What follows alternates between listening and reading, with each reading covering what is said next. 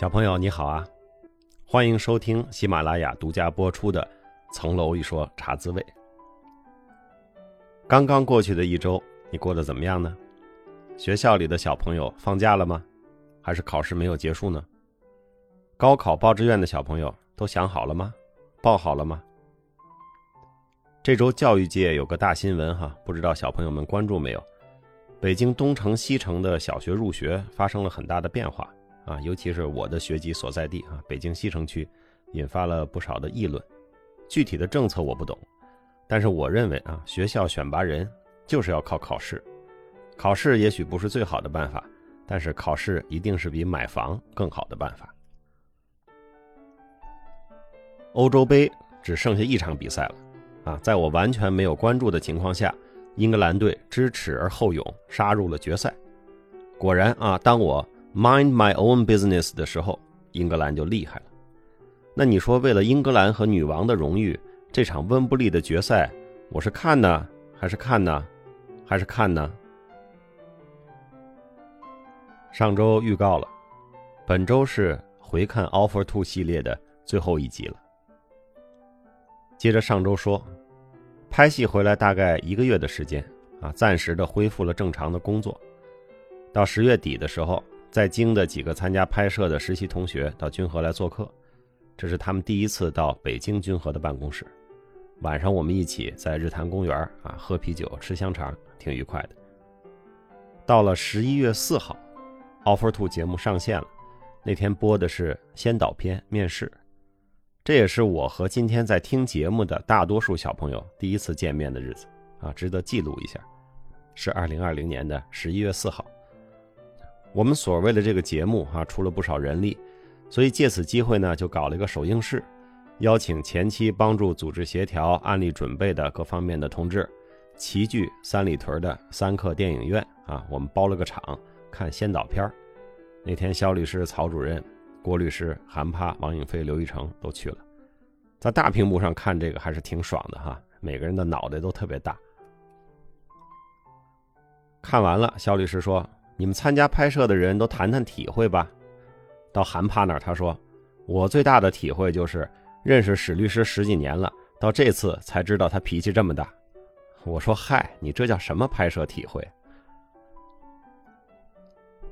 到了十二月十九号啊，通知我们去北京机场附近的一个摄影棚录制最后一期。加油团在摄影棚里的录制是我们在上海拍摄之后马上就开始了的。他们一次是录两期，啊，摄影棚就选在了北京机场附近，也是为了各位老师飞过来方便。中间呢，我们就得到了消息，加油团差不多把要竞猜的都猜中了，所以我们需要现场发三个 offer。拍摄之前啊，关于哪些人进棚也是改了好几次，主要的原因还是因为地方太窄。大家可以看到，最后所有人都在的时候，那是非常挤挤叉叉的样子。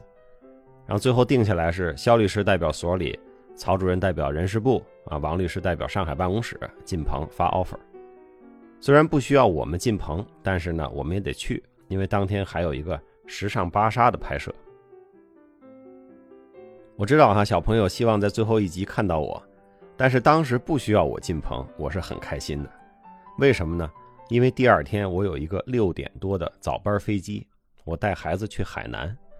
棚拍结束的太晚，你说我这人又怕饿又怕困的，我担心我要不舒服。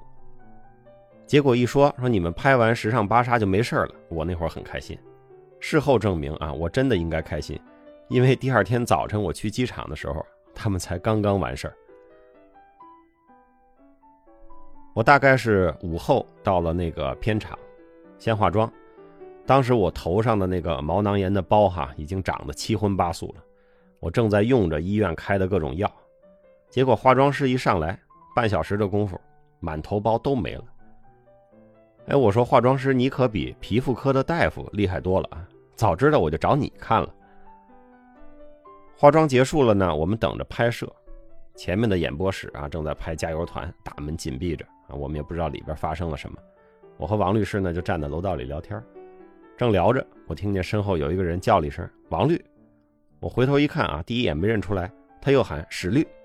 我定睛一看是何炅老师。何老师出来呢，喝水休息一下。我们连忙握手啊，向何老师表示了我们的崇拜。何老师说：“网友终于见面了。”何老师回棚里继续拍。后台的朋友告诉我，这个时候他们还在录第九集，就是鸡零狗碎回到现实那集。什么时候能录第十集还不好说呢。观察团的老师们都特别能表达，也特别热爱工作，每次录观察团都要超时好久。那这会儿呢，我们就上楼去拍《时尚芭莎》。代教老师的片子很简单啊，就是四个人坐着，侧过头来看镜头，边上有一张欧洲的海报啊，就是四个人这样的姿势啊，那是人家是四个模特，摄影师就是按照这个海报的布局来拍我们。同学们呢，主要拍了两组镜头啊，一组是坐在一起的，一组是从电梯里挤出来。然后呢，又拍我们视频的对谈啊，分配了我和丁辉还有徐泽林对谈，是给了我们一些谈话提纲的。那提纲里呢，又让我问辉哥，你是怎么理解背水一战的？辉哥那会儿节目拍完了，完全放松了，他就开始逗我，他说：“史律，你说什么叫背水一战？”我说：“就是不留后路啊。”他说：“那我就不算背水一战。”我考研的时候，我知道我自己肯定能考上，我就笑了。我说完了，网友又要不干了，辉哥开始自己撕背水一战的标签了。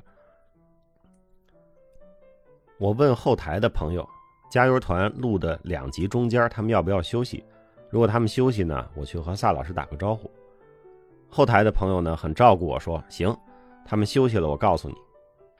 结果真的是录到了晚上六点多，加油团才把第九集录完。他们大概是下午一两点中间开始录的，录一集要用四个多小时。我当时心里就想，这第十集还要发 offer，不录到夜里一两点才不会完呢。后台的朋友在休息的时候，带着我到了萨老师的休息室，萨老师正在吃一个非常简易的盒饭。我说：“师兄，我来看看你啊。”他说：“我一边看节目一边觉得咱俩见过呢，就是想不起来了。”我说：“我给你看张照片。”二零零四年的五月份啊，我们俩和其他几个同学主持过北京大学法学院一百周年的庆祝晚会。那会儿，萨老师已经是央视知名的主持人了啊，我是君和一年级的小律师。他看了照片说：“我都想不起来参加过这样一场活动。”我说：“那是啊，你主持多少节目了？而这是我在北大主持的最后一场，所以我印象深着呢。”那场法学院的晚会啊，我作为一个。业余主持人，而且那会儿刚从英国回来，一年多没有主持了，近距离观察了萨老师，当时就已经炉火纯青的主持艺术，偷学到了很多东西。特别是有一个校友啊，在表演的时候啊，低血糖晕倒，萨老师几个箭步冲上台去，连救人带救场的风采，让我至今难忘。我们俩聊了一小阵子啊，我还特别感谢他，经常在节目里表扬我。我怕他的盒饭凉了，而且他们挺辛苦的，我就让他继续吃饭休息吧，毕竟还有一集没录。当然呢，我也和大明星再次合了一张影。芭莎拍完了，师兄我也见了。那这会儿，肖律师和曹主任也来。曹主任呢，还给同学们带了一些君和的纪念品啊。但是后台的朋友说，除了那个 offer 的红信封，剩下的都不能带进去。肖律师跟我们说：“你们别走啊，等拍完了吃杀青饭。”我说我明天六点半的飞机，来不及等着吃饭。肖律师还是说都别走，都别走。后来呢，后台人一多，乱哄哄，我和郭涛呢就找不见肖律师等人。我们俩就一使眼色，此时不走更待何时？拿上包包，一路跑出了演播大楼，开上各自的车，趁着一弯月色，回家去了。第二天早晨五点钟。我刚坐上去机场的车，我就收到了实习同学发来的微信：“史律休假愉快，我们这边刚完事儿。”我说：“多亏我先跑了，我真是跟你们耗不起。”最后这一集一月中播出的时候，哈，好像还正好是我生日，同学们还祝我生日快乐啊，问我有没有超前点播大结局。我说我正在犹豫呢，我不知道你们几位值不值那三块钱呢？同学们说：“我们当然值了。”而且虽然节目大结局了，但是我们在人生的舞台上刚登场，说的多好。赵南希还特意让我在最后一集补充一下，虽然他在演播室里说人生的出场顺序很重要，但是和大家相处的时间长了，都成了好朋友，又觉得没有那么重要。所以应该这么说：如果是马拉松，那出发的顺序就没有那么重要。Offer Two 节目的回顾就到这里。春节以后开始的这个系列啊，数一数字数也写了有好几万字。我每做完一件挺重要的事儿之后呢，都比较喜欢回顾啊，用大事记的方式，用写历史一样的叙事手法，把发生的事儿捋一遍，仿佛能够得到什么启示似的。就像二零一九年哈，我花了不少时间参与组织我们事务所的一千人的阿布扎比的锁庆。结束之后，我一直从心里都不觉得这事儿已经完了，所以呢，我就写了一个一万多字的叫《阿布扎比通鉴》啊，那会儿心里才算把这件事儿过去。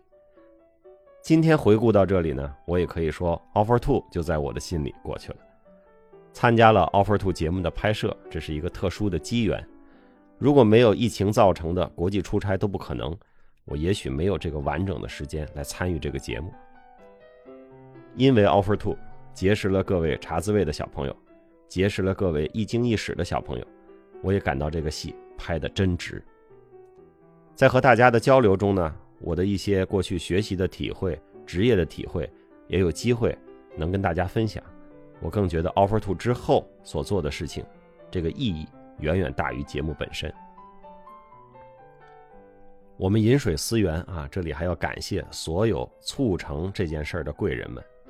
君和的管委会，肖卫律师、赵希勇律师，腾讯和爱娱的各位制片、策划、导演、编剧、监制、摄像、录音、服化道老师们，也感谢有这样的机会和王钊、郭涛、梁春娟、曹兰、张涵、张典娜、张方舟、许胜敖、尹潇，以及各位出镜和没有出镜的君和朋友们一起合作这场节目。感谢中间各位来探班和支持的朋友们，感谢加油团老师的精彩点评和指正，感谢有这么大的缘分认识这样一批有趣有才的年轻人：曲泽林、王颖飞、王潇、赵南希、刘玉成、丁辉、朱一轩、詹秋怡、李敬业、何明哲。再说一遍我那句陈词滥调吧，小朋友，很高兴。通过 Offer Two 这个机缘认识你，这只是我们长久关系的开始。明天太阳还会升起，你会发现我们的关系更好了。让我们在今后的日子里继续一起努力找时间读书，努力找时间锻炼，多多帮助他人。小朋友，祝你周末愉快！意大利加油，英格兰加油，小朋友加油！